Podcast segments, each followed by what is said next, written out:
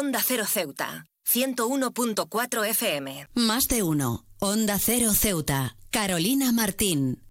En un mundo digitalizado y acelerado donde la información fluye como un río imparable, el papel fundamental de las bibliotecas como faros de sabiduría y custodias de la cultura se vuelve aún más relevante. Hoy, en el Día Internacional de las Bibliotecas, es imperativo reflexionar sobre la importancia de estos templos del conocimiento que han perdurado a lo largo de los siglos. Las bibliotecas son mucho más que depósitos de libros, son oasis intelectuales donde la comunidad se encuentra con la riqueza de la literatura, la historia, la ciencia y la imaginación. Son lugares donde las barreras sociales se desvanecen y cualquier persona, sin importar su origen o estatus, puede sumergirse en las maravillas del conocimiento. Este acceso igualitario a la información es un pilar fundamental de una sociedad justa y equitativa. En una época en la que la información está al alcance de un clic, las bibliotecas desafían la fugacidad de la era digital. Ofrecen un espacio físico donde el olor a libros antiguos se mezcla con el crujir de las páginas, recordándonos la importancia de la experiencia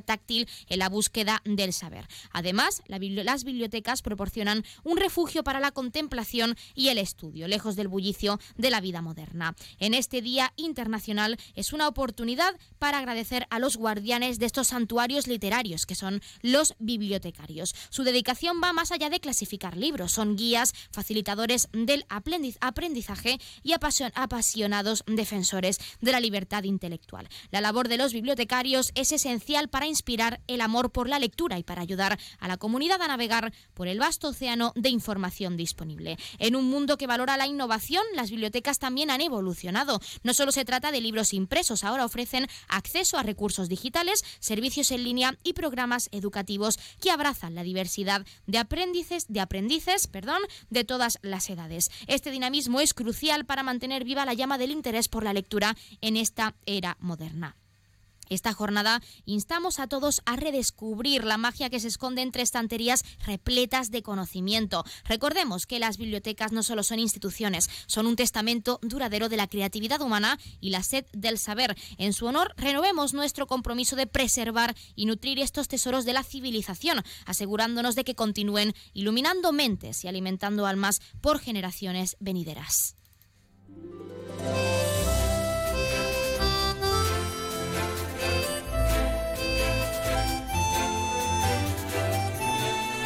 Muy buenas tardes. Comenzamos así nuestro programa Más de Uno Ceuta. Arrancamos el programa de este martes 24 de octubre. Lo hacemos hablando del Día Internacional de las Bibliotecas y la importancia de seguir fomentando tanto esta, esta institución como la lectura en papel, que es muy importante. Nosotros arrancamos ya con una nueva edición de nuestro programa Más de Uno Ceuta. Vamos a desconectar como cada día por un rato con un programa que viene cargado de temas interesantes.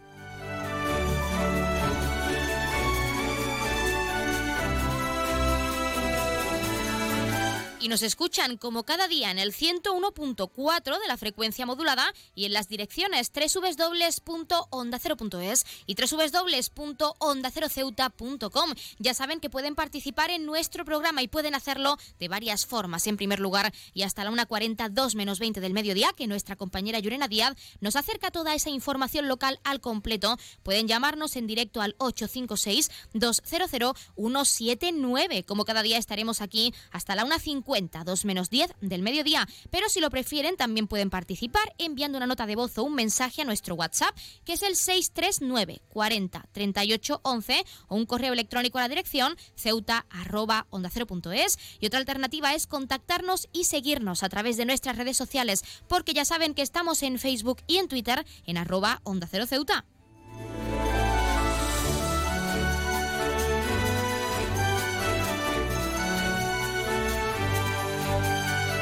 Pueden contarnos si creen que la era digital está apartando la lectura en papel o incluso qué actividades creen que se deberían realizar para fomentar en este Día Internacional esta institución tan relevante para la cultura como son las bibliotecas. Ya saben que también pueden participar para felicitar a un ser querido que cumpla años, dedicarle una canción o incluso pedirnos su tema favorito para que suene durante unos minutos en nuestro espacio, porque como siempre les decimos, queremos que nos hagan partícipes de su vida diaria, que nos llamen para contarnos cualquier anécdota, recetas, curiosidades, experiencias, sorprender a un conocido, un familiar o su pareja en un día especial. Llámenos y háganos parte de, esta día, de este día a día, de esa vida diaria al otro lado de la línea telefónica.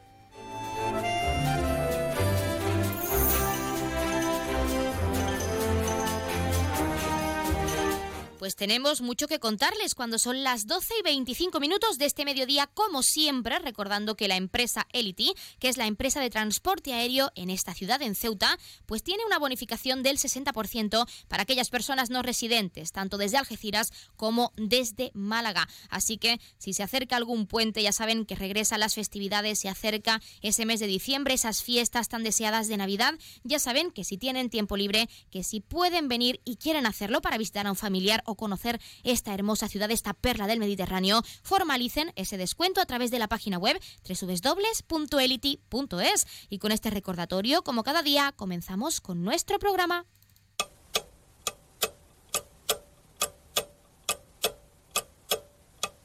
Arrancamos, como siempre, conociendo la última hora. Comisiones Obreras denuncia ante la Inspección de Trabajo a Trace por perjudicar, dice, a sus afiliados. Además, el sindicato reclama que le sea facilitada la documentación solicitada al comité de empresa, donde UGT es el sindicato, asegura, con más delegados.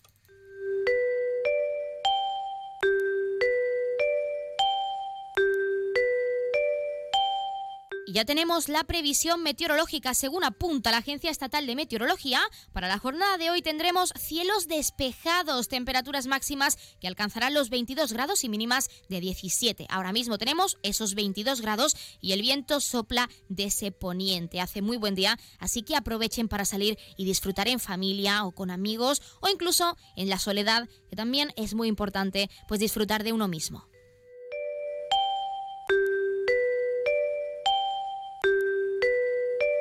Y pasamos también a conocer la noticia curiosa del día. El vídeo de la situación que ha vivido una joven en el metro de Madrid no ha tardado en hacerse viral, por lo que a muchos usuarios les ha parecido cómico. Otros han destacado lo, peligroso que puede ser que suceda algo así y no comparten que sea algo gracioso. El clip lo ha compartido arroba Rots, amigo de la joven, en la red social de vídeo y desde su publicación supera el millón de reproducciones en TikTok. Cosecha más de 125.000 me gusta. Lo mejor que me ha pasado en el día, escribe el joven que publica el vídeo. En este se ve como la joven, pasajera del metro de Madrid, circula en este transporte sin poder parar de reír ni moverse porque las puertas se han cerrado agarrando su pelo. En comentarios posteriores, en respuesta a algunos usuarios, arroba ha explicado que había muchísima gente, parecíamos sardinas en lata, lo que explica que la joven estuviese demasiado cerca de las puertas. Algunos usuarios han destacado el miedo que debió pasar y no se han tomado la situación como algo cómico, exponiendo que puede ser peligroso, pero hay quienes han quitado hierro al asunto, confesando incluso haber sufrido lo mismo con el pelo o con alguna prenda. Una noticia bastante curiosa, una situación curiosa, pero que no puede ser cómica, porque si no se toma en serio puede haber ocurrido o puede ocurrir en otro momento alguna desgracia. Hay que tener mucho cuidado.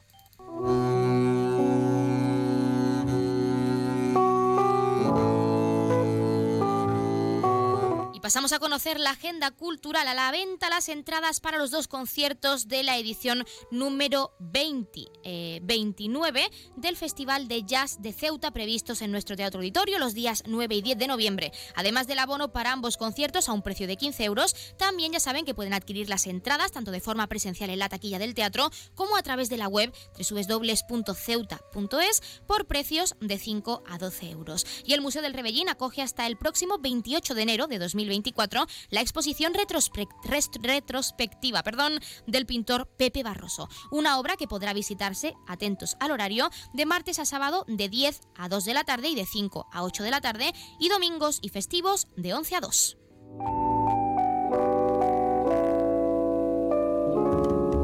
También, como es costumbre, contarles qué ocurrió un día como hoy. En 1857 se funda el club de fútbol más antiguo del mundo, el Sheffield Football Club, en la ciudad de Sheffield, en Reino Unido. En 1945 se crea la ONU al entrar en vigor la Carta de las Naciones Unidas, firmada por 51 países en mayo del mismo año, con el principal objetivo de velar por los derechos humanos en todo el mundo y el desarrollo sostenible de las naciones. En 1998 la NASA lanza desde Estados Unidos la sonda espacial Space One con la misión de probar nuevas tecnologías para la exploración del cosmos. Sobrevoló un asteroide y un cometa. Y en 2003, en Francia, el avión supersónico Concorde realiza su último vuelo, coincidiendo con el centenario del primer vuelo de los hermanos Wright. Se pone fin a los vuelos comerciales supersónicos hasta la fecha.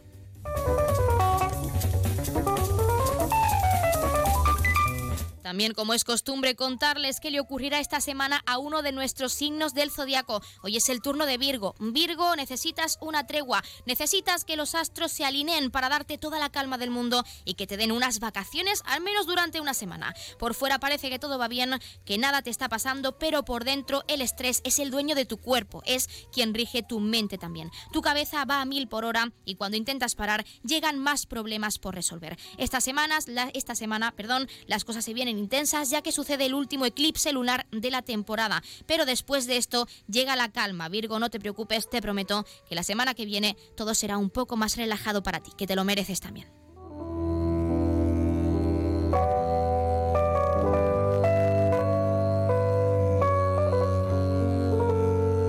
La Federación Española de Sociedades de Profesores de Matemáticas ha puesto en marcha su concurso Canguro Matemático 2024, un evento cuyo objetivo es aunar el aprendizaje y la creatividad, aportando un punto de vista de esta asignatura más dinámico. Escuchamos al coordinador de este evento y secretario general de la Federación, que es Agustín Carrillo de Albornoz. Él, él nos lo explicaba mejor que nadie.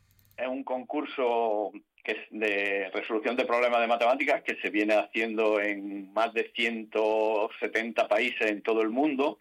Eh, se hace el mismo día y prácticamente con los mismos problemas son los que se plantean a, los, alumnos. Bueno, ahí la federación tiene una página, una página web que es Canguro Mat, la MAT, las tres primeras letras de matemáticas, punto es, entonces ahí está el proceso, la información y la base de la convocatoria para 2024, que por cierto será, las pruebas se realizarán en el mes de marzo, siempre se hacen el tercer jueves del mes de marzo.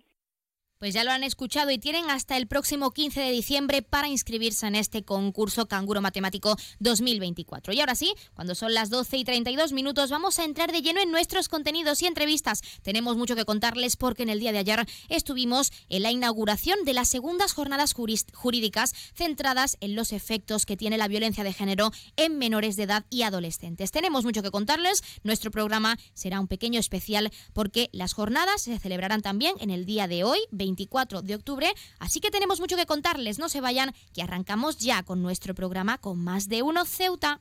Más de Uno, Onda Cero Ceuta, Carolina Martín.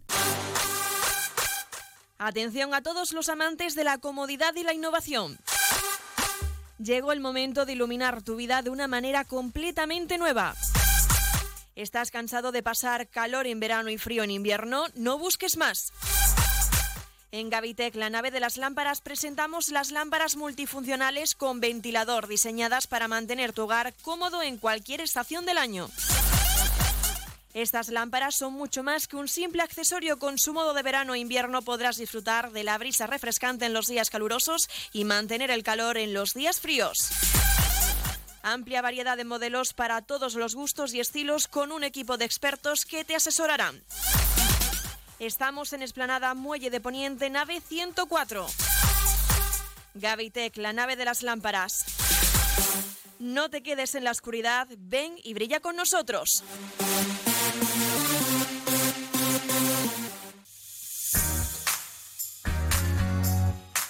Aguas de Ceuta les recuerda a sus abonados que tienen a su disposición la oficina virtual donde podrán realizar múltiples gestiones, controlar sus facturas, consumos, realizar sugerencias o reclamaciones, modificar la domiciliación bancaria, activar o desactivar la recepción de sus facturas en formato papel. ACEMSA dispone además de una app en la cual podrán realizar avisos de averías, reclamaciones y disponer de acceso a diferentes links relacionados con nuestra empresa. Desde ACEMSA le recordamos nuestros teléfonos gratuitos 24 horas 910 21 56 y el 629 20 98 25 de mensajería WhatsApp y Telegram.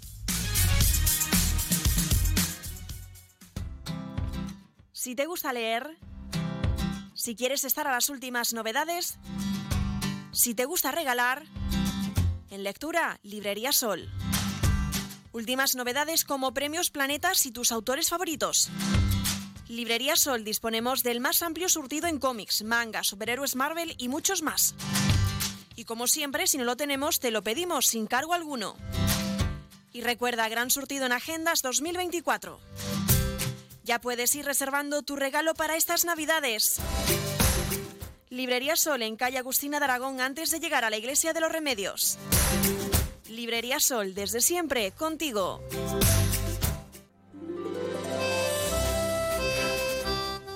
La radio deja notoriedad, generando un gran recuerdo. Anúnciate en Onda Cero Ceuta, creíble, cercana y sobre todo efectiva.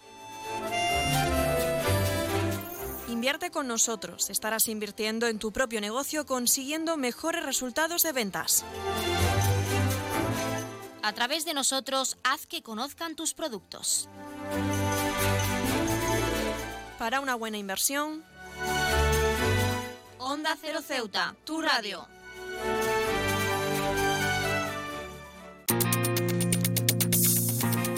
Clínica Septen, Centro de Reconocimiento de Conductores.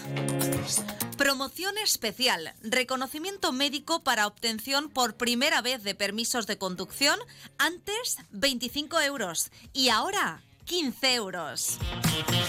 Foto incluida. Estamos por las mañanas y por las tardes. Horario de lunes a jueves de 14 a 21 horas y martes, miércoles y viernes de 8 a 15 horas. Teléfono 856 20 14 46. Marina Española 9. Clínica Septen, siempre tú. Onda Cero Ceuta, 101.4 FM.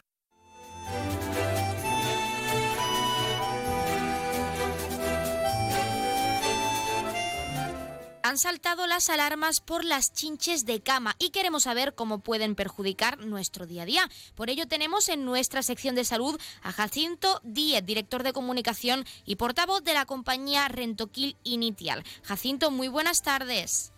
Muy buenas tardes, encantado de estar con vosotros. Encantados nosotros de tenerle en nuestro programa y en primer lugar nos gustaría saber cómo podemos identificar la presencia de chinches de cama en nuestro hogar. Bueno, hay, hay distintos indicios. El, el primero y más evidente es encontrar ejemplares adultos. Las chinches tienen aproximadamente unos 5 milímetros de largo, son muy estrechas y son perfectamente visibles. En su etapa adulta eh, las puedes ver en, las paredes, en la cortina o, en la cama. Luego también hay otra serie de indicios que nos pueden apuntar a su presencia, como son sobre todo en el colchón pequeñas manchas rojas, marrones, producidas por, por los excrementos de- del animal, por los excrementos de, la chinche y también por las propias picaduras que nos han hecho. Y se quedan pequeños puntitos. Eso es una señal de alarma eh, importante. También podemos ver eh, pequeños rastros de, piel, de las mudas que, que va generando el, insecto en su fase de, crecimiento. Son pequeñas pieles secas alrededor también de, esas zonas de- del, colchón y también se pueden ver los huevos. Estos son más pequeñitos, son aproximadamente de un milímetro, son de un color muy, blanquecino, lechoso y los suelen poner agrupados, con lo cual también son visibles. Entonces, eh, ante cualquiera de estos indicios, eh, tiene que saltar la, la señal de alarma y, y decir, caramba, tengo, tengo chinches en mi casa. Quizá no lo tenemos en cuenta, pero ¿hay algún riesgo para nuestra salud, sobre todo mientras dormimos, que es muy importante destacarlo? A ver, por, por fortuna no transmiten enfermedades patógenas, ¿vale? No, no, no transmiten ningún tipo de virus, ni de bacterias, ni nada de esto. Lo que sí producen son episodios pues de, de angustia, de estrés, de insomnio, eh, de ansiedad. Entonces, bueno, pues el impacto en la salud mental que, que tienen las personas que, eh, que se ven afectadas por, por presencia de chinches es, es importante y hay que tenerlo muy en cuenta. No transmiten enfermedades, pero sí pueden eh, transmitirte pues pues esa sensación de, de ansiedad y de, de decir caramba que me meto en la, en la cama y no sé qué va a pasar, no sé cómo me voy a despertar mañana. Entonces, bueno, eso genera un estrés que, que desde luego afecta a nuestra salud mental. Es algo positivo, no transmiten enfermedades, por lo que no son peligrosas para nuestra salud física, pero sí para la mental. Y también nos gustaría saber, porque siempre hay casos hipotéticos y por desgracia podemos ser alérgicos a la picadura de la chinche, cuáles son los síntomas de una reacción alérgica ante la picadura de este animal, de este insecto. A ver, ahí ya va a depender mucho de cada, de cada persona. Cada persona puede manifestar reacciones alérgicas muy distintas. Eh, con diferencia a otro tipo de picaduras, como podrían ser de, las avispas, que, pueden eh, provocar pues eh, incluso shocks anafilácticos, las, las chinches no suelen provocar grandes alergias más allá de, bueno pues de, una irritación en, la piel, depende también el número de, chinches que, te puedan que te puedan picar en, en una noche eh, pero no, no produce ninguna alergia grave, con síntomas graves que produzca eh, fiebre, asma, eh, problemas respiratorios o, cosas de este tipo. Pero si son, ahí depende ya de, cada persona. Hay personas que, le pica una chinche y apenas tiene reacción alérgica y otras pues produce los típicos inflamaciones rojizas en, la zona donde, donde están picados. Y lo que sí hay que tener precauciones, lo de siempre ante cualquier picadura, no rascarse porque ahí sí, si nos rascamos, sí podemos provocarnos una infección bacteriana en la piel. Hemos comentado que sí que afectan a nuestra salud mental, a nuestra salud emocional y queremos incidir en eso porque también pueden afectar a la hora de dormir, a nuestro sueño y a nuestro bienestar general, sobre todo de noche, que es el momento en el que más necesitamos descansar. ¿Cómo pueden afectarnos? ¿Cómo pueden perjudicar nuestro sueño? Eh, bueno, básicamente por el estrés que te va a producir el meterte en la cama y saber que, que, te van a picar, que se van a alimentar de ti. Es un efecto psicológico importante. O sea, son, son insectos hematófagos se alimentan de nuestra sangre y a casi nadie nos gusta eh, pensar que, durante la noche pues vamos a tener un insecto que, nos va a estar eh, chupando, la, chupando la sangre. Entonces eso provoca una sensación de estrés que puede llevarte al, insomnio, ¿no? Y entonces ahí ya tienes eh, problemas serios si, si no puedes completar el, ciclo circadiano que comentábamos. Jacinto, ahora sí tenemos que hablar de prevención y nos gustaría saber en primer lugar cuáles son las medidas de higiene y limpieza recomendadas pues para prevenir la infestación de chinches de cama en nuestro hogar? A ver, vamos a ver, las, chinches nosotros en, nuestro argot las, conocemos como la plaga viajera. Normalmente la vamos a llevar a nuestra, a nuestra casa eh, a través de nuestra ropa y nuestras maletas. Cuando hemos terminado un viaje llevamos eh, la maleta a casa, eh, pues la maleta puede, si hemos estado en un sitio con, con presencia de chinches, pues la maleta puede contener chinches. Entonces, esa es la primera precaución. Cada vez que, regresemos de, de, un viaje, eh, no dejemos eh, la maleta directamente en el dormitorio, vamos a dejarla en una zona amplia que podemos tener, como eh, la cocina, una terraza o incluso el cuarto de baño. Vamos a inspeccionar muy bien la maleta en busca de esos indicios que, te comentaba antes, sobre todo de ejemplares adultos o, de huevos que se hayan podido quedar pues en las bolsas, en las cremalleras o en la costura de la maleta. Y vamos a lavar la ropa también a 60 grados, que eso es garantía de poder eliminar al, insecto en, todas sus fases. Y luego pues algo que, que nos que, que, nuestras abuelas hace años pues que, que lo, tenían muy clara la presencia de las chinches y entonces las identificaban muy rápidamente. Y entonces bueno pues tener la costumbre cuando hagamos la, cama todos los días pues ir en busca de esos indicios que comentábamos al principio que nos pueden dar la, la sensación o sea, nos pueden dar la certeza de que hay chinches. No es una cuestión de limpieza, ¿no? Eh, las chinches no entienden de, de, hoteles de cinco estrellas o hoteles, eh, pensiones de los más humildes o de pisos de, barrio rico o pisos de barrio pobre. No, entienden eso, se propagan directamente a través de, nuestro equipaje y de la ropa que vamos llevar y, entonces, bueno, obviamente cuanto más limpio, cuanto mejores sean las condiciones higiénicas y de orden que podamos tener en una casa, más fácil va a poder ser identificarlas, más fácil va a poder ser detectar su presencia en una etapa todavía muy temprana y más sencillo va a ser también el tratamiento que vayamos a hacer.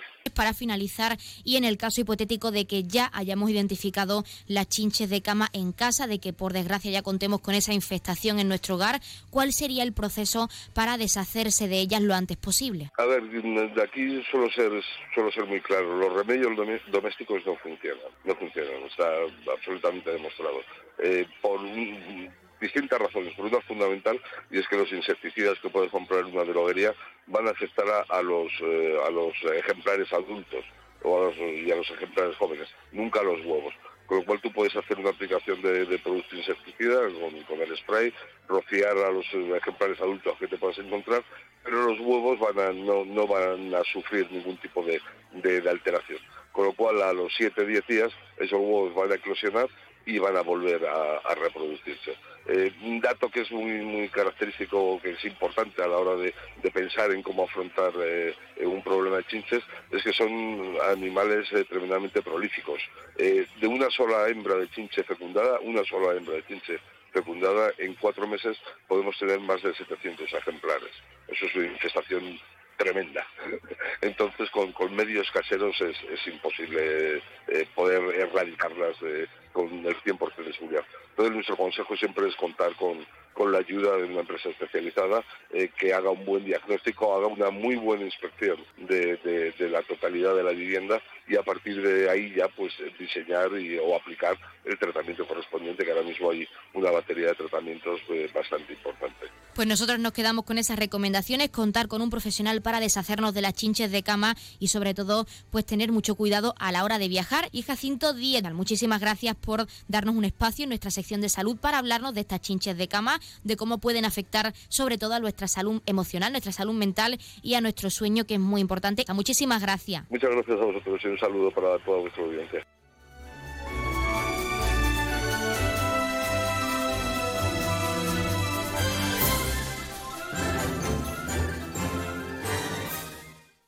Más de uno. Onda Cero Ceuta. Carolina Martín. ¿Necesitas ahorrar en tu consumo eléctrico? ¿Quieres generar tu propia energía? ¿Cómo hacerlo? Contacta con nosotros. Ceuta Luz Solar te ofrece la solución. Somos una empresa comprometidos con la sostenibilidad y el medio ambiente. Buscamos dar soluciones energéticas renovables a empresas y particulares. Te instalamos tus placas fotovoltaicas. Pásate a la energía verde, la energía más limpia y natural, 100% ecológica.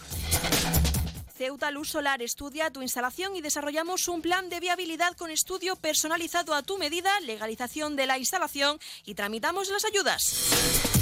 No lo pienses más, contacta con Ceuta Luz Solar y un técnico te visitará sin gasto alguno. Y si lo deseas, puedes visitarnos en nuestras instalaciones en Avenida Muelle Cañonero Dato número 24 junto a Endesa. Teléfonos 956 9706 44 y 660 570 387. ¿Vivir en Ceuta a precios increíbles? En Residencial Huerta Tellez, por supuesto. Viviendas con vistas impresionantes a la Bahía Sur. Calidad, seguridad y confianza. Dos, tres y cuatro dormitorios con garaje y trastero listas para entrega inmediata. Nunca antes en Ceuta se había puesto tan al alcance de todos la posibilidad de acceder a la compra de la casa que siempre habías querido. Ven a vernos, te lo vamos a poner muy fácil. Residencial Huerta Tallez. Información y ventas en los teléfonos 635-763-122 y 657-137-203. Los Lion Days de Peugeot incluyen VPST Ventajas por ser tú. Una oportunidad con todas las letras para disfrutar de ventajas exclusivas en todos los vehículos nuevos y con entrega inmediata. Solo del 16 al 31 de octubre. Inscríbete ya en peyo.es. Borras y Ballesteros, visítanos en Avenida Marina Española número 30. El puerto de Ceuta avanza con la ayuda de los fondos europeos. Gracias a una inversión de más de 23 millones de euros cofinanciados al 80% por el FEDER, la Autoridad Portuaria de Ceuta está acometiendo obras de mejora en sus instalaciones. Proyecto cofinanciado por la Unión Europea. Fondo Europeo de Desarrollo Regional. Una manera de hacer Europa. Onda Cero Ceuta, 101.4 FM.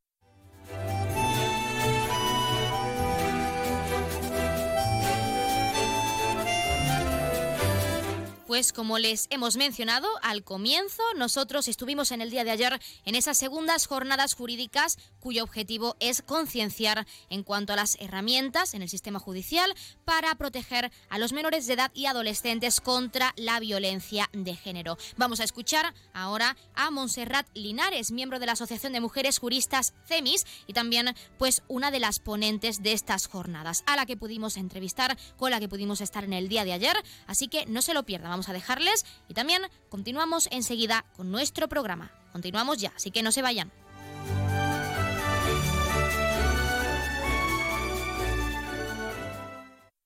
Pues yo voy a poner encima de la mesa a lo mejor cosas que no van a gustar que ponga, porque lo que traigo aquí es lo que las mujeres, mis mujeres, a mí me gusta hablar de las, de las mujeres como mis mujeres, las que yo conozco en el día a día del juzgado, de los problemas que ellas tienen a la hora de acudir a un juzgado.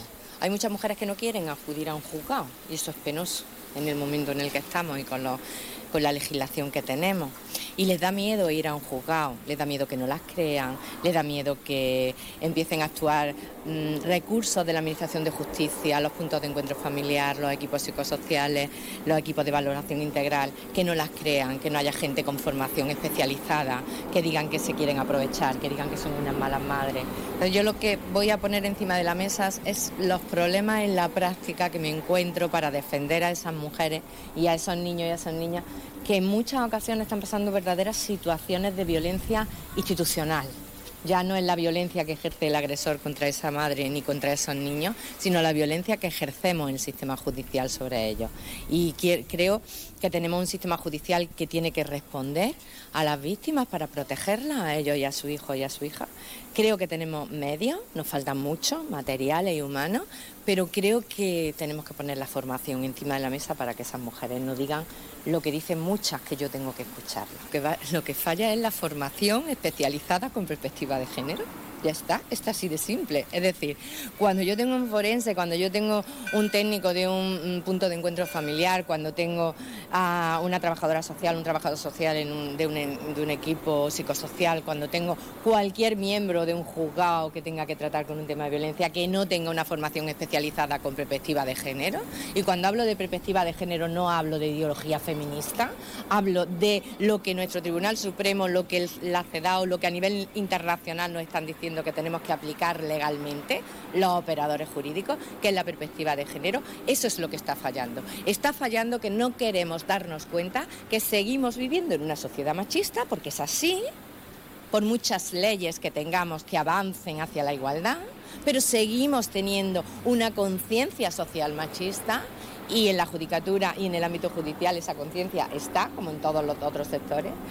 Y cuando eso se topa con la defensa de las víctimas es muy peligroso porque tenemos estereotipos de género que están impidiendo que protejamos a las mujeres y a sus niños. Y eso es muy peligroso. Espero mm, que nos cuestionemos cosas. Cada vez que tengo la posibilidad de dirigirme a distintos ámbitos profesionales, yo no busco enseñar, yo mm, aprendo a diario de las mujeres en mi trabajo. Lo que busco es que nos cuestionemos cosas, que nos vayamos, que se vaya la gente de la charla mm, cuestionándose si estamos haciendo bien las cosas, porque mm, España tiene una legislación en materia de violencia de género, yo creo que la, no una de las más avanzadas a nivel internacional, sino la más avanzada. Y si siguen asesinando a las mujeres y si siguen asesinando a sus niños y a sus niñas, algo estamos haciendo mal.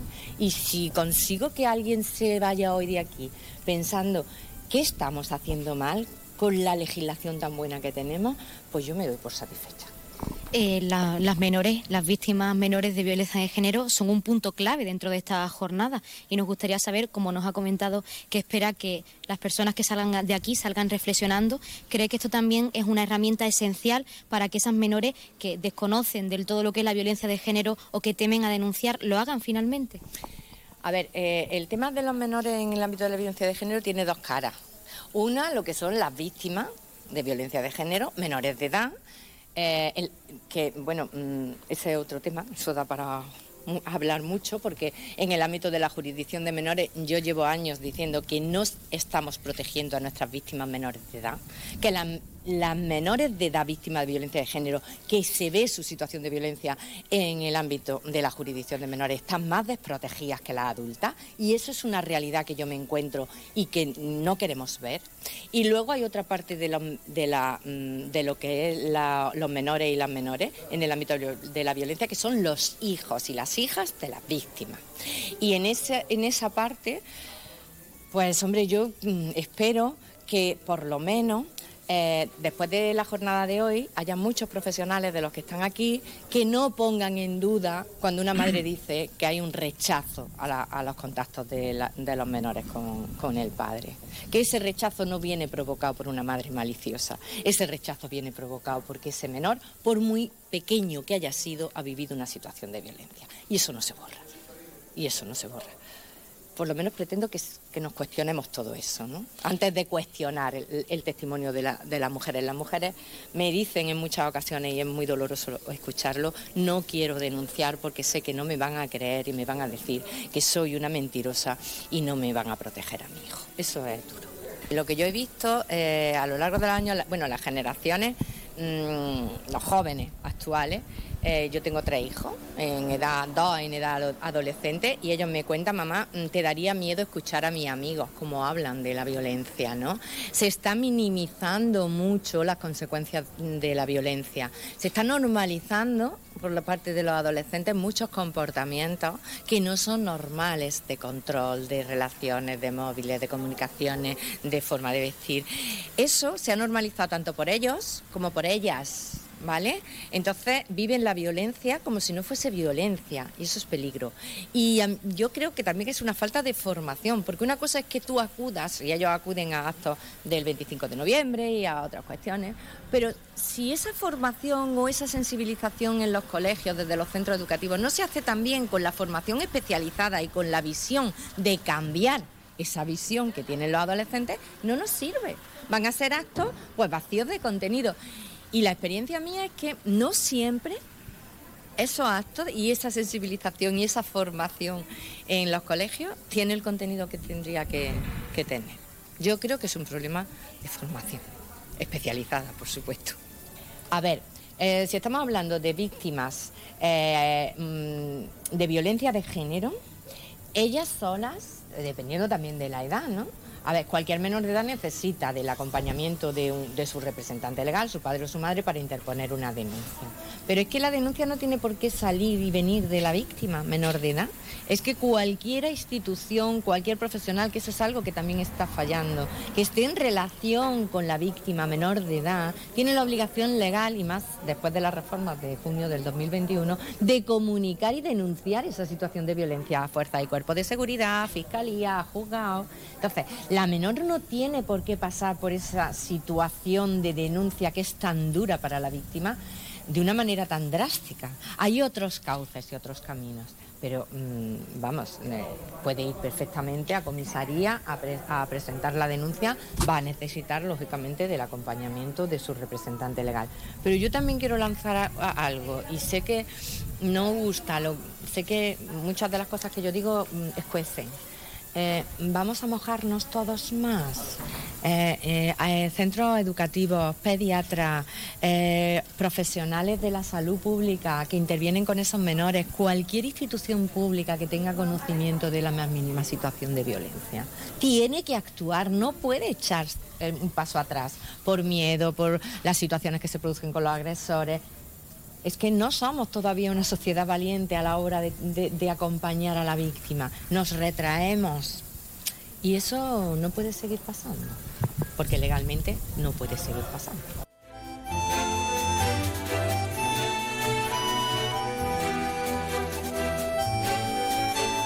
Pues han escuchado a Montserrat Linares, que ha participado, participa en esas segundas jornadas jurídicas que se centran en los efectos pues, de la violencia de género en menores de edad y adolescentes. También comentarles que a la vuelta, porque estamos acercándonos, como ya saben, a la una del mediodía, son las 12 y 58, y les dejaremos, como siempre, con nuestros compañeros de Madrid, que les acercarán tanto las noticias de última hora de lo que ocurre en nuestro país, para que estemos informados, como las noticias de interés a nivel internacional, de lo que ocurre en el mundo, para que también nos mantengamos, conozcamos la actualidad y siempre lo que ocurre cerca de nosotros. Y hablando de eso, también, como siempre, les dejaremos con nuestros compañeros de Andalucía que les acercarán, como es costumbre, toda esa información a nivel regional. Pero cuando regresemos, a partir de la 1 y 10, 1 a 12 minutos, como es costumbre, y también de la mano de nuestra compañera Llorena Díaz, con ese pequeño avance informativo de cara al informativo local, que regresa a partir de la 1.40, 2 menos 20 del mediodía en directo, que de hecho estamos muy pendientes porque hoy ha comenzado ese caso en Vicesa y nuestra compañera Llorena Díaz nos acercará toda la información de lo que está ocurriendo. Pero por nuestra parte, nuestros contenidos y entrevistas vamos también a adelantarles y es que contaremos con María del Mar Palomares y José Rubio, ambos psicólogos, José Rubio psicólogo forense y María del Mar Palomares psicóloga experta en menores víctimas de violencia de género, que también hablaron con nosotros en esas segundas jornadas jurídicas sobre la importancia pues de detectar, de fomentar herramientas y proteger a esas víctimas menores de edad y adolescentes, ese grupo vulnerable y que se ve afectado no solo hablamos de las víctimas que denuncian, sino también de los hijos e hijas. Regresamos enseguida, no se vayan, que continuamos en nuestro programa Más de Uno Ceuta. Les dejamos con nuestros compañeros.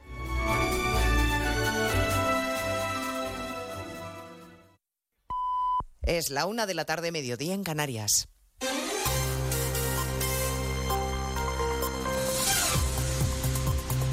Noticias en Onda Cero. Buenas tardes, les avanzamos a esta hora algunos de los asuntos de los que hablaremos con detalle a partir de las 12 en Noticias Mediodía, pendientes de la comparecencia que se está retrasando de Pedro Sánchez y Yolanda Díaz para explicar el acuerdo programático al que han llegado quienes se presentaron a las elecciones como ticket electoral. Actos sin preguntas de los periodistas para escenificar tres semanas después un acuerdo que al parecer incluye la reducción de la jornada laboral sin perder salario. Se lo contaremos en Noticias Mediodía. Entre tanto, el Partido Popular no ha ocultado su incredulidad desde primera hora de la mañana respondiendo con ironía a la sorpresa que les ha supuesto, lo han dicho con sorna, este acuerdo. El portavoz Borja Semper ha denunciado la teatralización de un entendimiento inútil, papel mojado le ha llamado, y la anomalía de no permitir preguntas de la prensa, José Ramón Arias. Es muy grave que existe esta falta de transparencia después de un acuerdo que el Partido Popular considera que está repleto de medias verdades y ocultación de lo importante para el portavoz popular Borja Semper es un acuerdo de poder, pero no de gobierno. En relación a la noticia de esta mañana, a las 7.50 de la mañana, como si hubieran estado toda la noche negociando, eh, es la noticia que no ha sorprendido a nadie. Permítanme que utilice un paralelismo. Uno anuncia que se casa o que se divorcia. Lo que no suele anunciar es que sigue casado. Con lo cual ya sabíamos todos que iban a seguir casados y nos lo anuncian a bombo y platillo. Los populares que van a aprobar una comisión de investigación sobre el CIS en el Senado creen que les da tanta vergüenza el asunto de la amnistía que ni siquiera PSOE y Sumar se han atrevido a ponerlo negro sobre blanco en su acuerdo. Sobre la jornada laboral ya hay pronunciamiento oficial de los empresarios. Dicen las patronales en un comunicado que el acuerdo es un atropello al papel de los agentes sociales y que además tendrá un impacto negativo en la economía y en la creación de empleo. La Federación Asturiana se queja de que nadie les vaya a pagar las pérdidas por reducir jornadas sin bajar salarios. Oviedo Arturo Tellez. La Federación Asturiana de Empresarios cree que se puede discutir la rebaja de jornada laboral, pero no ven nada claro cómo se podría hacer con el mismo salario. El director general de FADE, Alberto González, cree que hay demasiado intervencionismo. Una injerencia más en el sistema eh, de organización de la empresa española. Si eso no va acompañado de una eh, reducción eh, proporcional en la retribución, eh, pues eh, alguien tendrá que explicarnos cómo lo puede hacer la empresa española para compensar eh, esta situación. El directivo de la Federación Empresarial Asturiana recuerda que se han promulgado ya cuatro normas que alteran la organización de las relaciones laborales y tienen coste para las empresas. Tampoco los inspectores de trabajo entienden cómo se va a garantizar todo esto sin que haya un refuerzo de personal que tiene que supervisar que se cumplan las leyes. A partir de las dos escucharemos las reflexiones en más de uno del presidente interino del Consejo General del Poder Judicial, Vicente Guitarte, que no cree que la amnistía responda a un interés general y que lamenta que la política haya metido mano en los nombramientos del Poder Judicial. Guilarte consideraría un disparate que se forzara la renovación esquivando al Senado y, por tanto, al Partido Popular. A mi juicio habría que quitar las, las, letras que tenemos Consejo General del Poder Judicial y poner Gobierno de España, sección Gobierno Poder Judicial. Yo creo que ese es un modelo muy distinto, no sería de separación de poderes, sino de coordinación de poderes. Entonces, bueno, pues, pues sería un modelo, pero a mí me parece un disparate. Hoy está en Tel Aviv el presidente de la República Francesa. Se ha entrevistado con el primer ministro israelí Benjamín Netanyahu y le ha ofrecido todo el respaldo en la lucha contra Hamas, recalcando Macron también la necesidad del respeto al derecho internacional, Ismael Terriza. La lucha debe ser sin piedad, pero con reglas, ha subrayado Macron. Somos democracias que combatimos terroristas, pero respetando las leyes de la guerra y garantizando el acceso humanitario. La, la seguridad de Israel, la lucha común contra el terrorismo, el respeto del derecho humanitario, la apertura de un horizonte político, todos estos son elementos inseparables.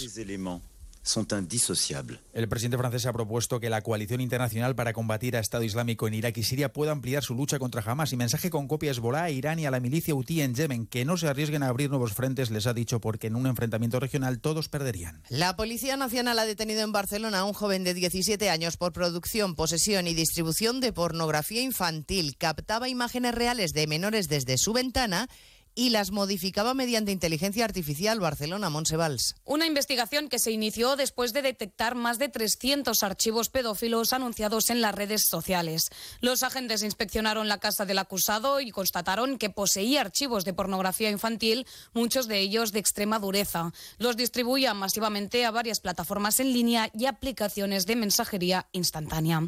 Los agentes también localizaron fotografías que el menor había hecho desde la ventana de su habitación a niños que jugaban enfrente de su casa en pantalón corto o bañador y después las manipulaba con inteligencia artificial para eliminar la ropa. Pues de todo esto hablaremos en 55 minutos, cuando les resumamos la actualidad de esta mañana de martes 24 de octubre. Elena Gijón, a las 2, Noticias Mediodía.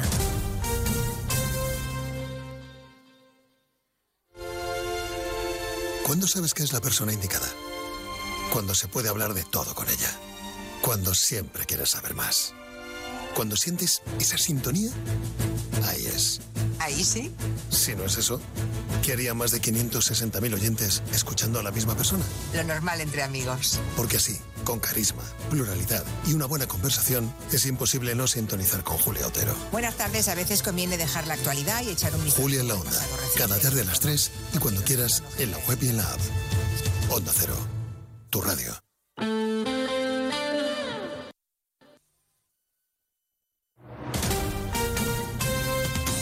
Andalucía, Onda Cero.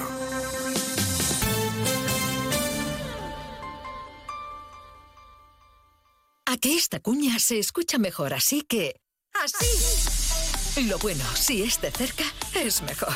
El 26 de octubre a las 11.30 horas, en la sede de Sevilla City Office, en el Paseo de Marqués de Contadero, cuarta edición de las Jornadas Republic, dedicadas esta vez al valor de la cercanía y la proximidad para la publicidad andaluza. Compartiremos experiencias y tendencias de medios, agencias y anunciantes. Organiza AEPS con el patrocinio de la Junta de Andalucía.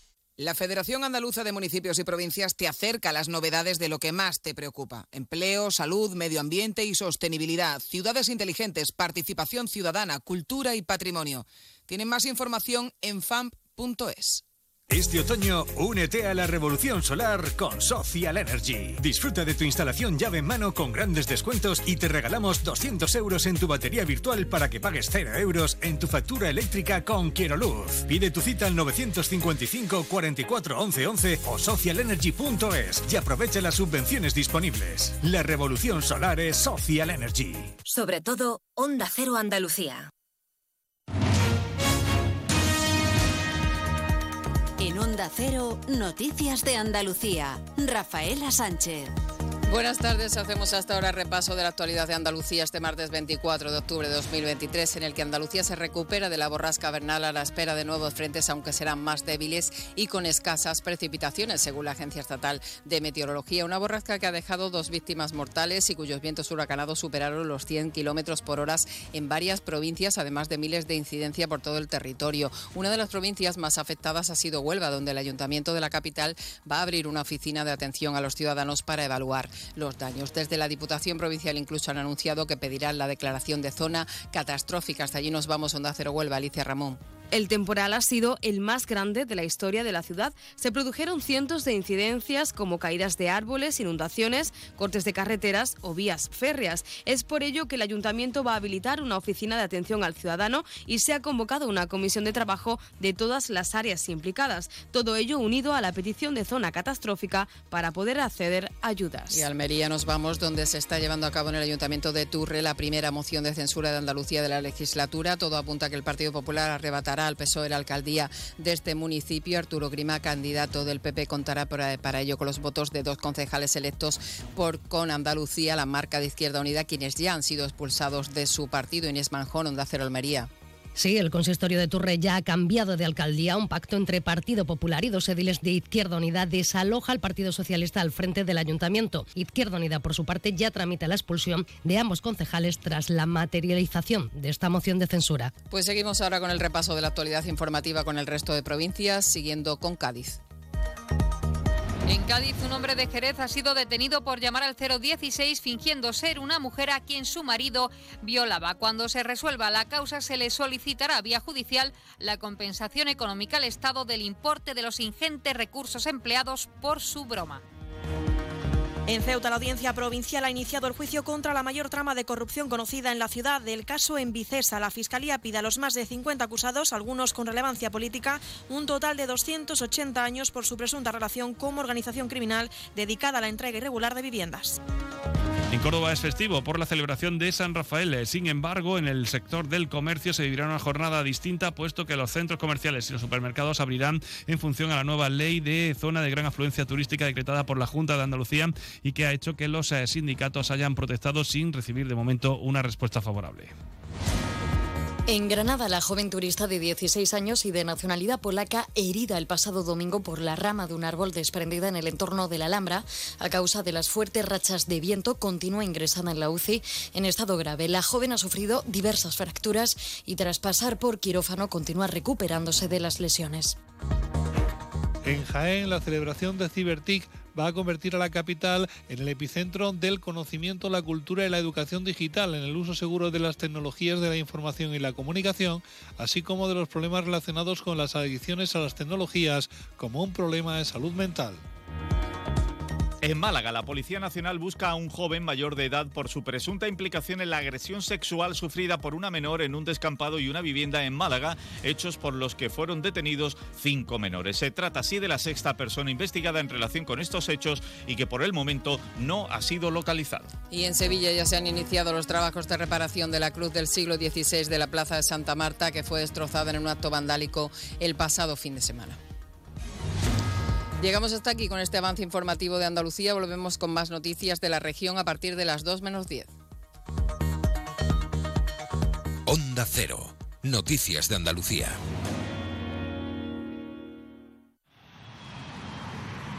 Proyecto empresarial. Turbulencias. Objetivo cumplido.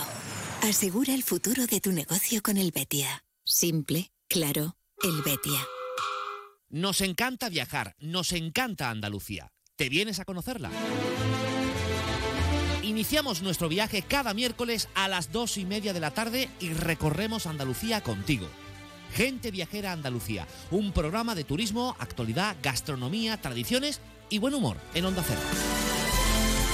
Con la colaboración de la Consejería de Turismo, Cultura y Deporte de la Junta de Andalucía. Te mereces esta radio. Onda Cero, tu radio. Onda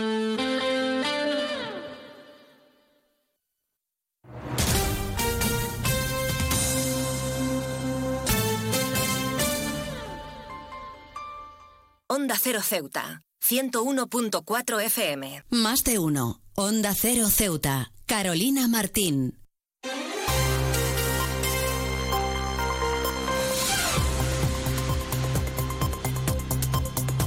Pues retomamos como siempre la segunda parte de nuestro programa Más de Uno Ceuta y como siempre ya tenemos a nuestra compañera Llorena Díaz preparada en nuestro estudio para acercarnos ese pequeño avance informativo de cara a toda la información local que regresa a partir de la 1.40, 2 menos 20 del mediodía. Llorena Díaz, muy buenas tardes. ¿Qué nos tienes que contar en el día de hoy?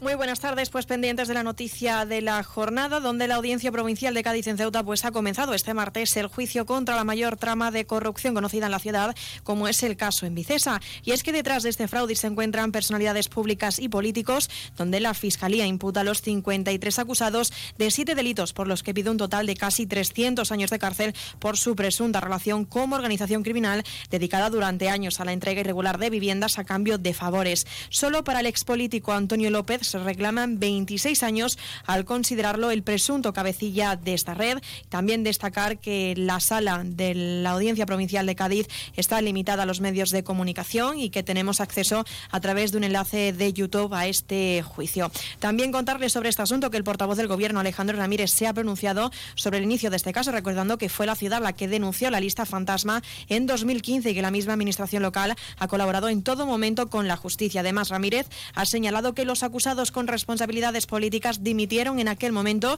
y, en cualquier caso, el portavoz del Ejecutivo local asegura que estarán pendientes de lo que decidan finalmente los jueces y nosotros, como medio de comunicación, también estaremos pendientes durante estas próximas semanas porque está previsto que continúe durante el mes de noviembre también. En otro orden de asuntos, contarles también que Vox exija a la ciudad que acelere las obras del centro educativo Mare Nostrum, cuyas clases se han suspendido por las filtraciones de agua causadas por la lluvia.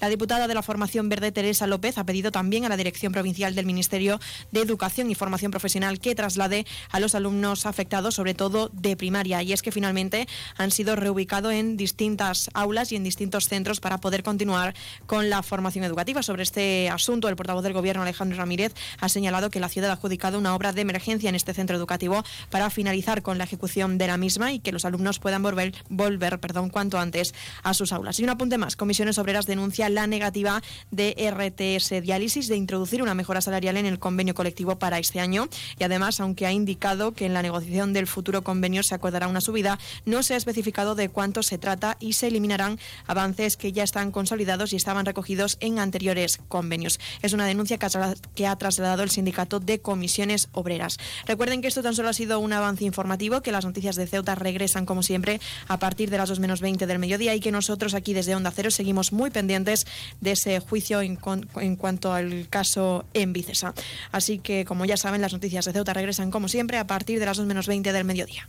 Pues como siempre, muchísimas gracias a nuestra compañera Llorena Díaz que nos deja este pequeño avance informativo y como ella misma nos ha comentado, muy pendientes de cómo avanza ese juicio por el caso de corrupción en Vicesa, el caso de corrupción más grande en nuestra ciudad autónoma, como nuestra compañera nos ha comentado y que les acercará al completo a partir de las 2 menos 20 en ese informativo local. Pero no se vayan porque nosotros continuamos aquí en nuestro programa y continuamos hablando de violencia de género porque, como ya les hemos mencionado, contaremos, después de unas palabras de nuestros colaboradores, con María del Mar Palomares, psicóloga experta en menores víctimas de, de, violencia de género, y José Rubio, psicólogo forense, que también son ponentes dentro de estas jornadas que continúan en el día de hoy. Comenzarán a las cuatro y media de la tarde y finalizarán a las 7 de la tarde de hoy, con diversas mesas, diversos coloquios y sobre todo ponencias que pongan sobre la mesa, como la propia Montserrat al principio nos comentaba, eh, temas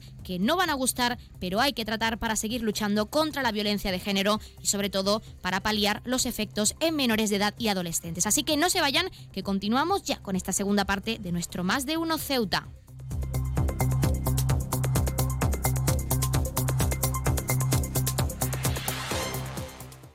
Más de uno. Onda Cero Ceuta. Carolina Martín.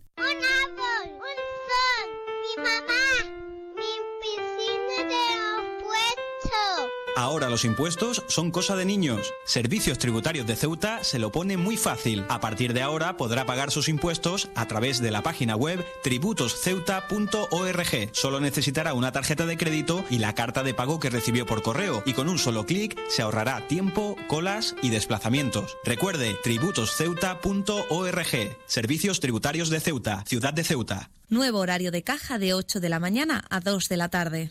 El puerto de Ceuta avanza con la ayuda de los fondos europeos. Gracias a una inversión de más de 23 millones de euros cofinanciados al 80% por el FEDER, la Autoridad Portuaria de Ceuta está acometiendo obras de mejora en sus instalaciones. Proyecto cofinanciado por la Unión Europea. Fondo Europeo de Desarrollo Regional. Una manera de hacer Europa.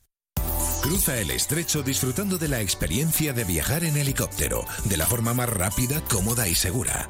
Con Elity, una compañía española creada y pensada para ti. Ahora a un precio increíble. Los pasajeros no residentes que deseen volar a Ceuta tendrán la ventaja de contar con una importantísima bonificación del 60% sobre el precio total del billete de ida y vuelta, aplicable a todos los vuelos regulares de la compañía con salida desde Algeciras y Málaga. Para más información visita nuestra web elity.com elity.es, app o redes sociales. Elity, ahorra tiempo, gana vida.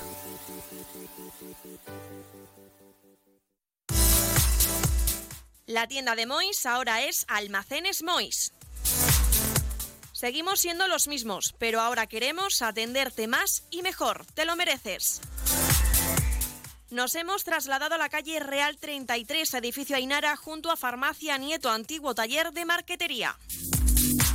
Almacenes Mois, ahora más artículos, más novedades y como siempre con los mejores precios. Y no te pierdas nuestras ofertas y liquidaciones. Almacenes Mois, por y para ti. Onda Cero Ceuta. 101.4 FM.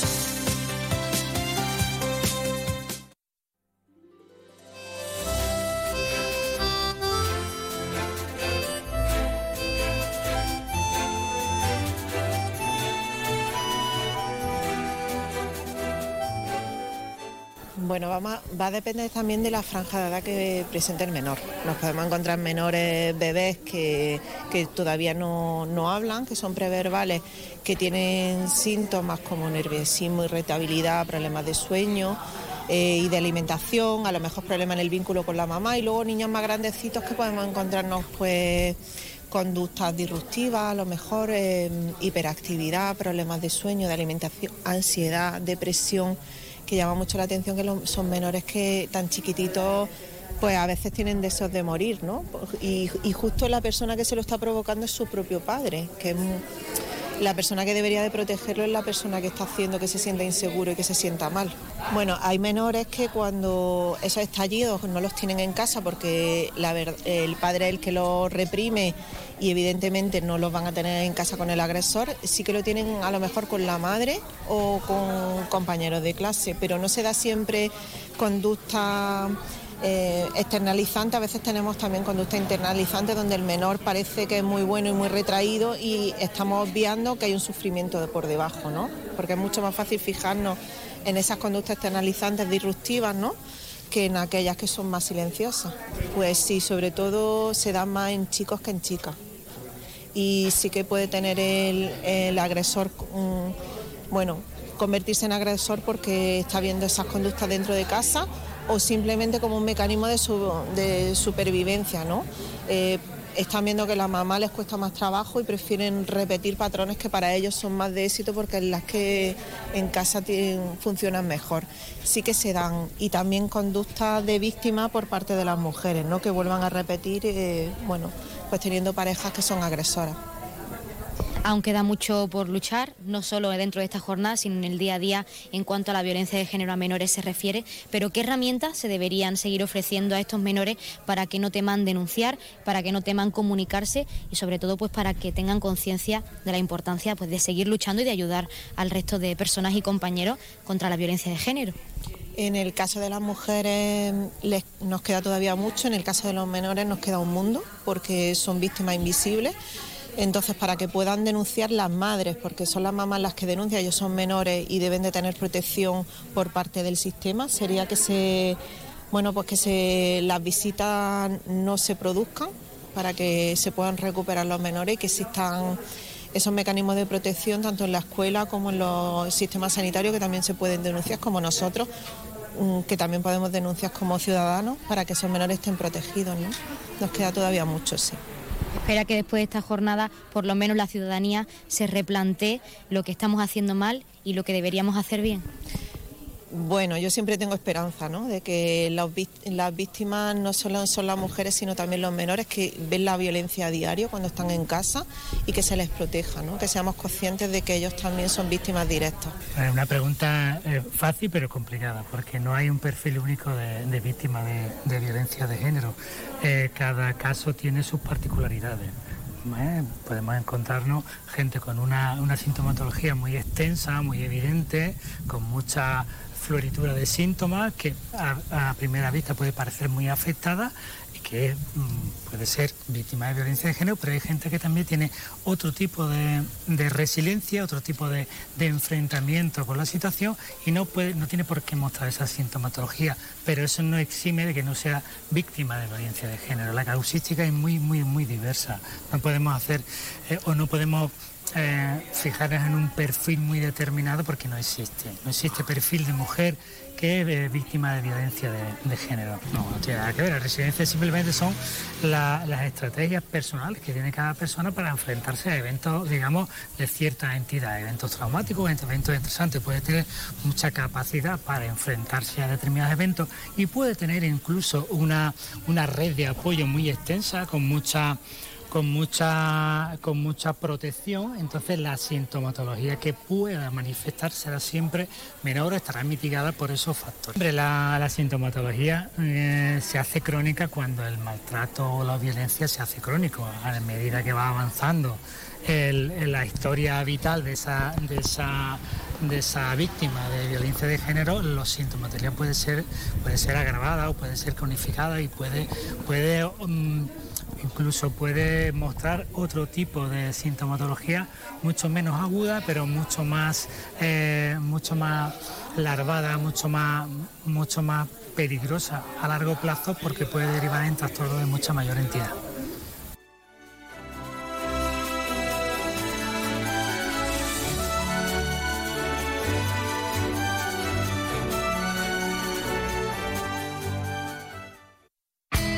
En la Central Sindical Independiente y de Funcionarios, todo lo que hacemos es gracias a ti. Porque con tu confianza y apoyo, tú lo haces posible. CESIF es otra clase de sindicato. Independiente y profesional, transparente y cercano. Sindicato más representativo en las administraciones públicas de España y en muchas empresas privadas. Sea cual sea tu profesión, en la función pública o en la empresa privada, CESIF es tu sindicato. Vota CESIF. Defiende tu trabajo. Pues han escuchado, como siempre, las palabras del, del, sindicato CESIF, de uno de nuestros colaboradores, y como siempre, ya tenemos al otro lado del teléfono a esa Asamblea Territorial de Cruz Roja con ese sorteo en directo, como es costumbre en nuestro programa, así que no perdamos tiempo y vamos a darles paso. Asamblea Territorial de Cruz Roja, muy buenas tardes. Buenas tardes. A continuación le ofrecemos el sorteo correspondiente al día de hoy, 24 de octubre, cuando usted diga.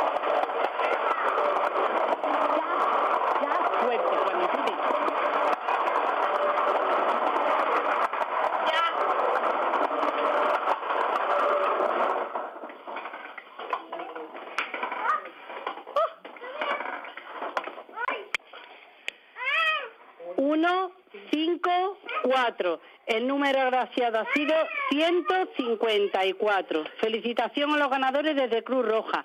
Un cordial saludo y hasta mañana.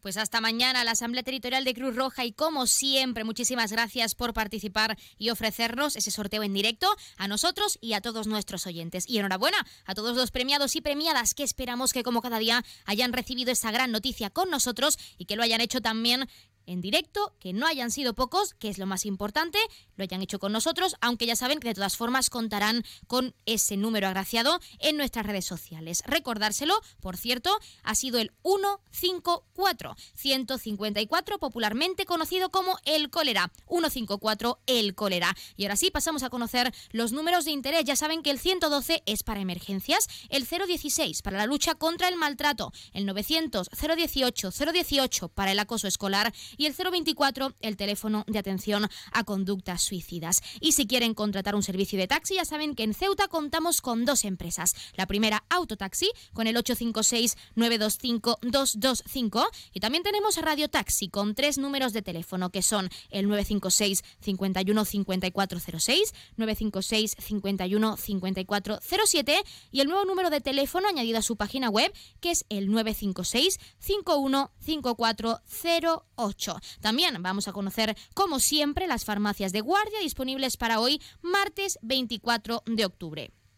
Horario diurno tendremos hoy martes la farmacia Gabriel Arredondo en el Paseo del Rebellín número 22 y también la farmacia Almadraba en la Avenida Martínez Catena 44 en Colonia Romeu. Y en horario nocturno, como siempre, tendremos disponible esa farmacia de confianza que es la farmacia Puya, situada, como ya saben, en la calle Teniente Coronel Gautier, número 10, en la barriada de San José. Pues les hemos acercado esos números de interés y esas farmacias de guardia y como siempre vamos a dejarles unos minutos con algo de música porque regresamos enseguida con la recta final de nuestro programa. ¿Y cómo lo hacemos? Pues escuchando las palabras de Flor de Torres, la fiscal, y también escuchamos al delegado del gobierno en Ceuta, Rafael García, porque inauguraban esas jornadas en el día de ayer y hablaban de la importancia de realizar este tipo de eventos para concienciar en la lucha contra la violencia de género. Repito, escucharemos a Flor de Torres, fiscal delegada de la Fiscalía Superior de Justicia de Andalucía, Ceuta y Melilla, de violencia sobre la mujer, y también al delegado del gobierno en Ceuta, Rafael García. Pero antes se quedan con algo de música, así que no se vayan, que continuamos enseguida con nuestro más de uno Ceuta.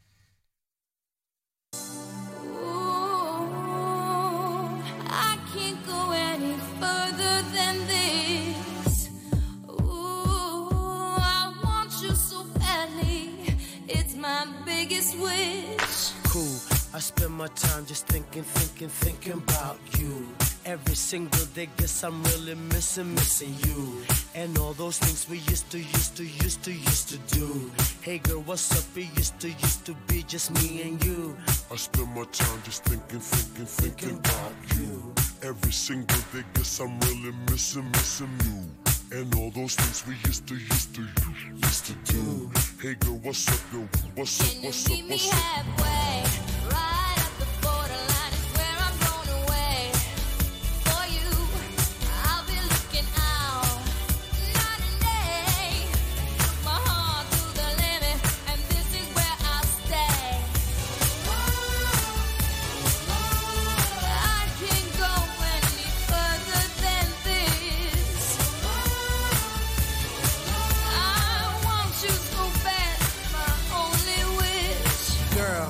Travel around the world and even sail the seven seas.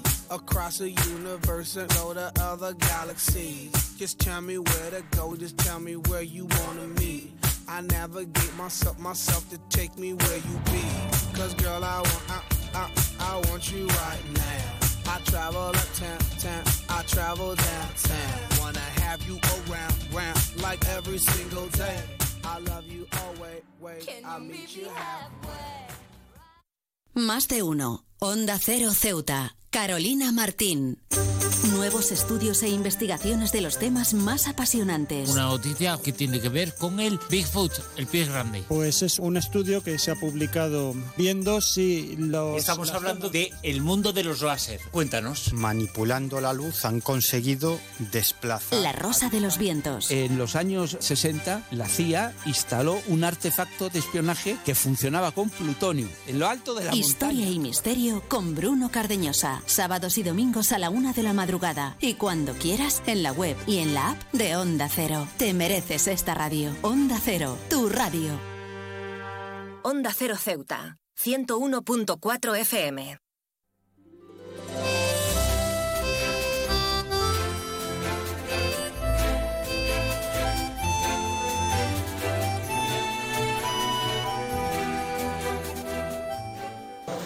Bueno, buenas tardes a todos.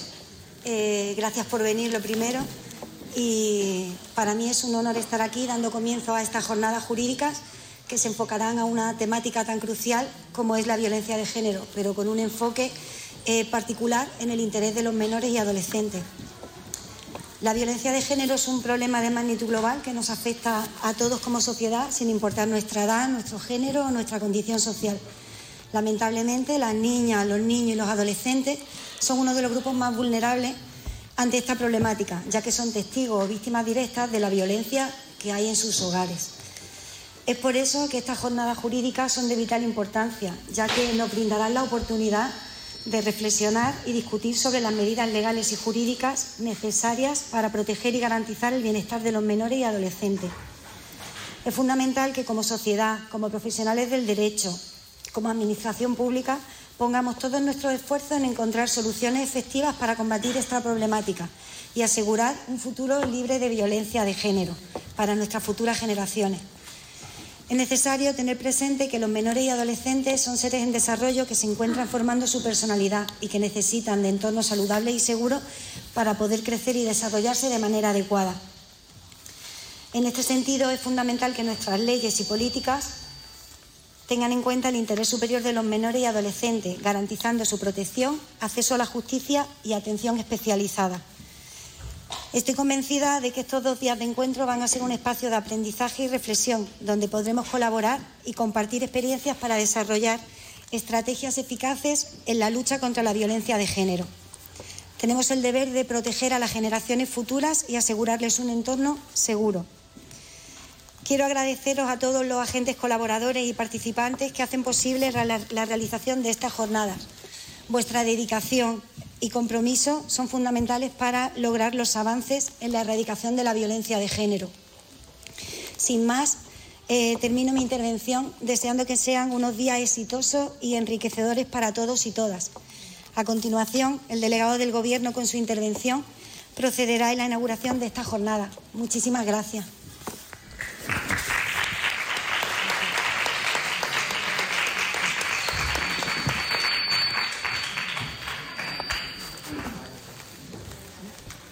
Muchas, gracias. Muy buenas tardes a todas y a todos. Inauguramos hoy las segundas jornadas jurídicas que organiza la Unidad contra la Violencia de Género eh, de la Delegación del Gobierno en Ceuta, en las que vamos a analizar los efectos de la violencia de género en menores y adolescentes. Quiero agradecer en primer lugar la participación y colaboración de los profesionales que con su experiencia nos van a ilustrar sobre un tema tan complejo y, cómo no, a los responsables de este campus universitario que siempre nos brindan de manera generosa eh, estas instalaciones. Cuando hablamos de violencia de género no hay una única víctima, la mujer. También los hijos e hijas son víctimas. Y es que no hay duda de que la exposición a este tipo de violencia tiene un impacto negativo en sus vidas, en su bienestar, en su desarrollo como personas.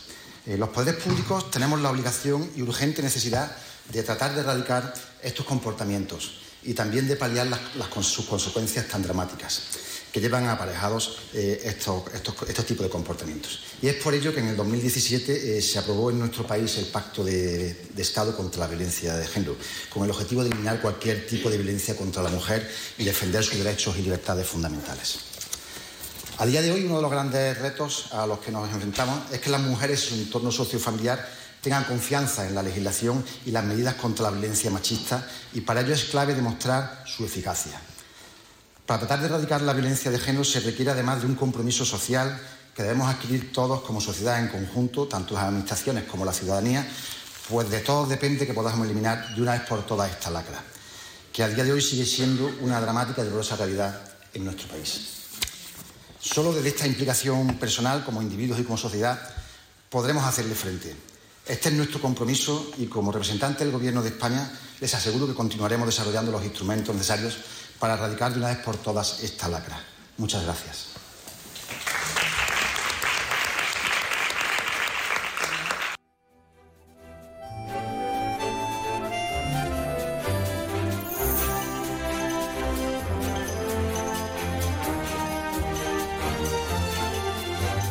Pues nosotros con este pequeño reportaje sobre estas jornadas jurídicas que continúan en el día de hoy desde las cuatro y media, recordarles hasta las siete de la tarde. Y como siempre en este caso pues finalizando con esa inauguración por parte del delegado del gobierno en Ceuta, Rafael García, nos despedimos hasta aquí nuestro programa más de uno Ceuta de hoy, pero no se vayan y no se preocupen porque como es costumbre se quedarán con algo de música y nuestra compañera Llorena Díaz les traerá en directo a partir de la 1.40, 2 menos 20 toda la información local y esa última hora porque ha comenzado, como ya saben, ese juicio por corrupción del caso en Vicesa, en nuestra ciudad autónoma. Hasta aquí nos despedimos. Recordarles que pueden seguir contando con nuestro WhatsApp, que es el 639 40 38 11, nuestro correo electrónico ceuta arroba y también nuestras redes sociales. Estamos en Facebook y en Twitter en arroba onda cero ceuta. Además, contamos con nuestra web, que no se lo hemos mencionado hasta ahora, pero tienen disponible nuestra web, www.ondaceroceuta.com o a través de www.ondacero.es. Buscan en emisoras, nuestra emisora concreta, la 101.4 de la frecuencia modulada, o Ceuta, si les es más cómodo, y ahí podrán contar con todos nuestros artículos escritos y también con nuestros podcasts, para que, para que no se pierdan ni un detalle. Pues con este mensaje, hasta aquí nuestro programa de hoy. Mañana regresamos a las 12 y 20 del mediodía con más contenidos y entrevistas. Se quedan con algo de música y a la mejor compañía. No se vayan, que continuamos hasta la 1.50, 2 menos, menos 10 del mediodía con esa información local. Por nuestra parte, que pasen muy buena tarde.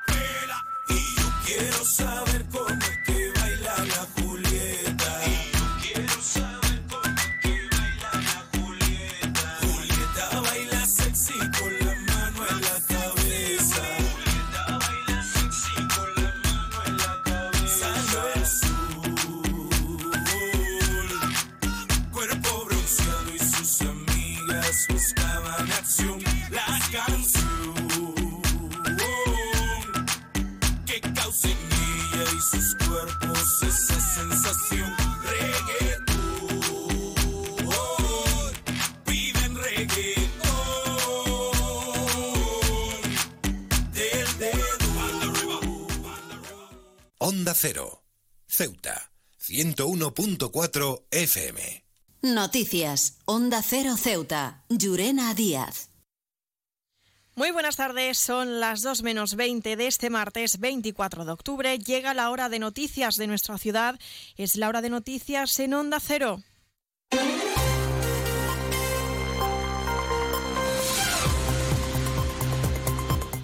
Comenzamos, como siempre, el informativo recordando la previsión meteorológica. Según apunta la Agencia Estatal de Meteorología, para la jornada de hoy tendremos cielos parcialmente cubiertos, temperaturas máximas que alcanzarán los 22 grados y mínimas de 17. Ahora mismo tenemos 20 grados y el viento en la ciudad sopla de poniente.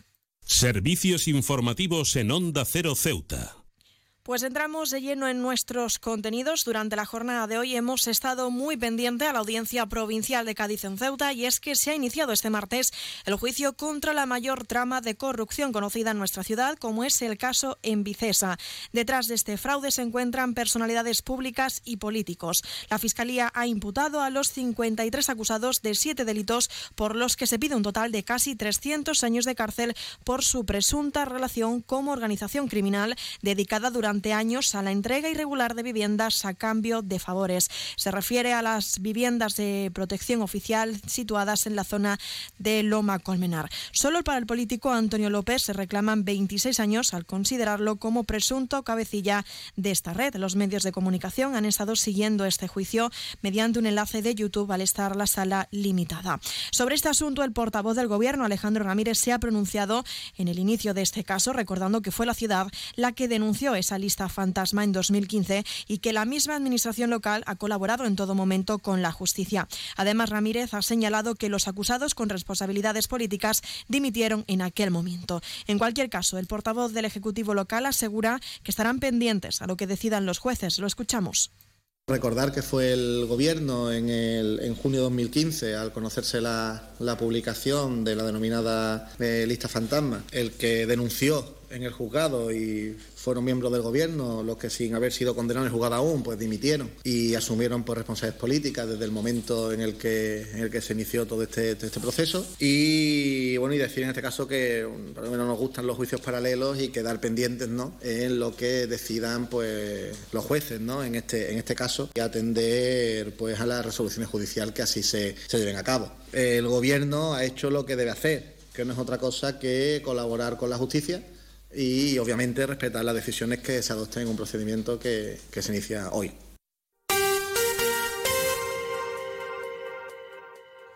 Y vamos con más asuntos de la jornada. El Partido Socialista ha respondido a las declaraciones de los parlamentarios del Partido Popular por pedir a la ciudadanía que se movilicen contra el presidente en funciones, Pedro Sánchez. El secretario socialista Juan Gutiérrez ha recordado que al resultado de las urnas de las pasadas elecciones del 23 de julio negaron al Partido Popular la mayoría para gobernar. Desde el PSOE de Ceuta lamentamos el escaso talante democrático que han demostrado los parlamentarios ceutíes del Partido Popular eh, llamando a la movilización ciudadana contra Pedro Sánchez. Son declaraciones intolerables, incompatibles con los valores democráticos y constitucionales pues, de nuestro país. Los españoles dejaron claro en las elecciones que no quieren un gobierno de ultraderecha, sino un ejecutivo que represente la España plural y diversa, presidido por el diálogo y que apueste, por supuesto, por la convivencia y no por el enfrentamiento entre españoles. Cambiamos de asunto. Vox exige a la ciudad que acelere las obras en el centro educativo Mare Nostrum, cuyas clases se han suspendido por las filtraciones de agua causadas por la lluvia. La diputada de la Formación Verde, Teresa López, pide explicaciones a la Dirección Provincial del Ministerio de Educación y Formación Profesional y a la ciudad y que traslade a estos alumnos afectados, sobre todo de primaria, a otras aulas.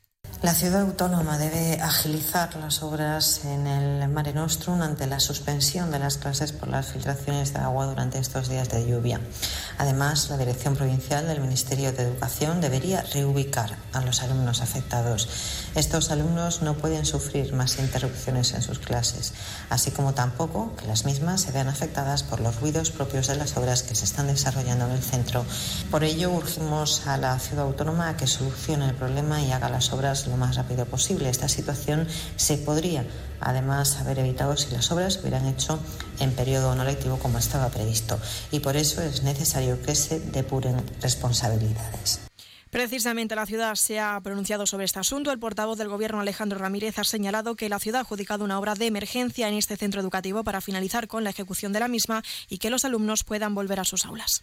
A raíz de la lluvia del otro día, pues varias aulas han quedado prácticamente sin poder usarse debido a las inundaciones, las cuales en colaboración obviamente con de la Consejería de Educación junto con la Dirección Provincial se han hecho una reubicación lo más rápido posible de las mismas, donde una está en la Escuela de Arte, otra en el aula móvil del Siete Colinas y dos aulas se han podido repartir en otros espacios del centro. Y desde la consejería me trasladan que se ha instado a la empresa adjudicataria de esta, de esta actuación a realizar la actuación más urgente, que es la reparación, como he dicho, de la cubierta en la que se estaba trabajando, con refuerzo de, de plantilla para, para que sea en el menor tiempo posible. Y un apunte más, Ceuta ya propondrá al Pleno la implantación del programa Kiva para luchar contra el acoso escolar. La formación autonomista, como se denominan, plantea que se haga a través de la colaboración con el Ministerio de Educación y Formación Profesional. La diputada de Ceuta ya, Julia Ferrera, insiste en que la acción del Gobierno en esta materia es insuficiente. No nos referimos únicamente a las agresiones físicas, sino también a ese mal llamado acoso de baja intensidad, que tiene que ver con humillaciones, con insultos y diferentes tipos de vejaciones y que tiene efectos absolutamente devastadores. Por esta razón y porque creemos que la acción del Gobierno en esta materia es absolutamente insuficiente, por no decir prácticamente nula, Ceuta ya va a llevar una propuesta destinada a combatir esta lacra. Vamos a solicitar que en colaboración con el Ministerio la ciudad implante en todos los centros educativos el llamado programa KIVA, Hablamos de un programa que allá donde se ha puesto en marcha ha dado muy buenos resultados. Onda Cero Ceuta, 101.4 FM. Más noticias en Onda Cero. Comisiones Obreras denuncia ante la Inspección de Trabajo que Trace pretende perjudicar a quienes tienen afinidad con este sindicato después de varios episodios en los que personas con esta afiliación sindical han sido cambiadas de servicio, han sufrido modificaciones en la nocturnidad y se les ha abierto expedientes disciplinarios. Además, a los delegados de personal de este sindicato, de este sindicato no se les facilita la documentación solicitada a la empresa. Cambiamos de asunto. Hablamos de que el material escolar recaudado por el movimiento por la Dignidad de la Ciudadanía, tras la celebración de su torneo solidario, ha repartido ya en los centros escolares Pablo Ruiz Picasso, Santa Amelia, Príncipe Felipe y Reina Sofía esta ayuda y además se le ha otorgado a la Asociación Metamorfosis para su posterior distribución a los alumnos que más los necesiten. Y en sucesos, la Policía Nacional ha detenido al autor de un delito de robo con violencia y le han intervenido un arma empleada para su comisión. La investigación de los hechos y posterior detención del individuo se ha llevado a cabo por los agentes de la eh, unidad de la UDEF.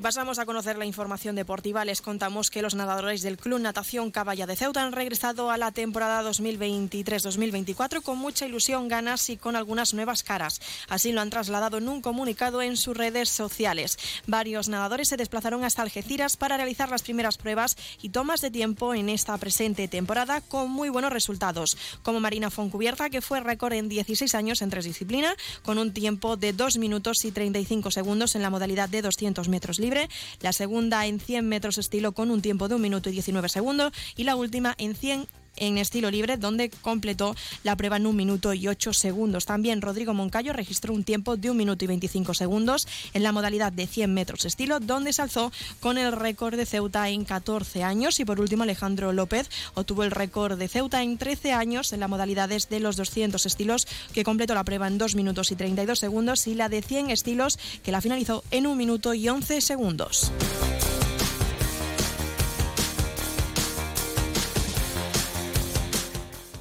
Noticias. Onda Cero Ceuta. Llurena Díaz.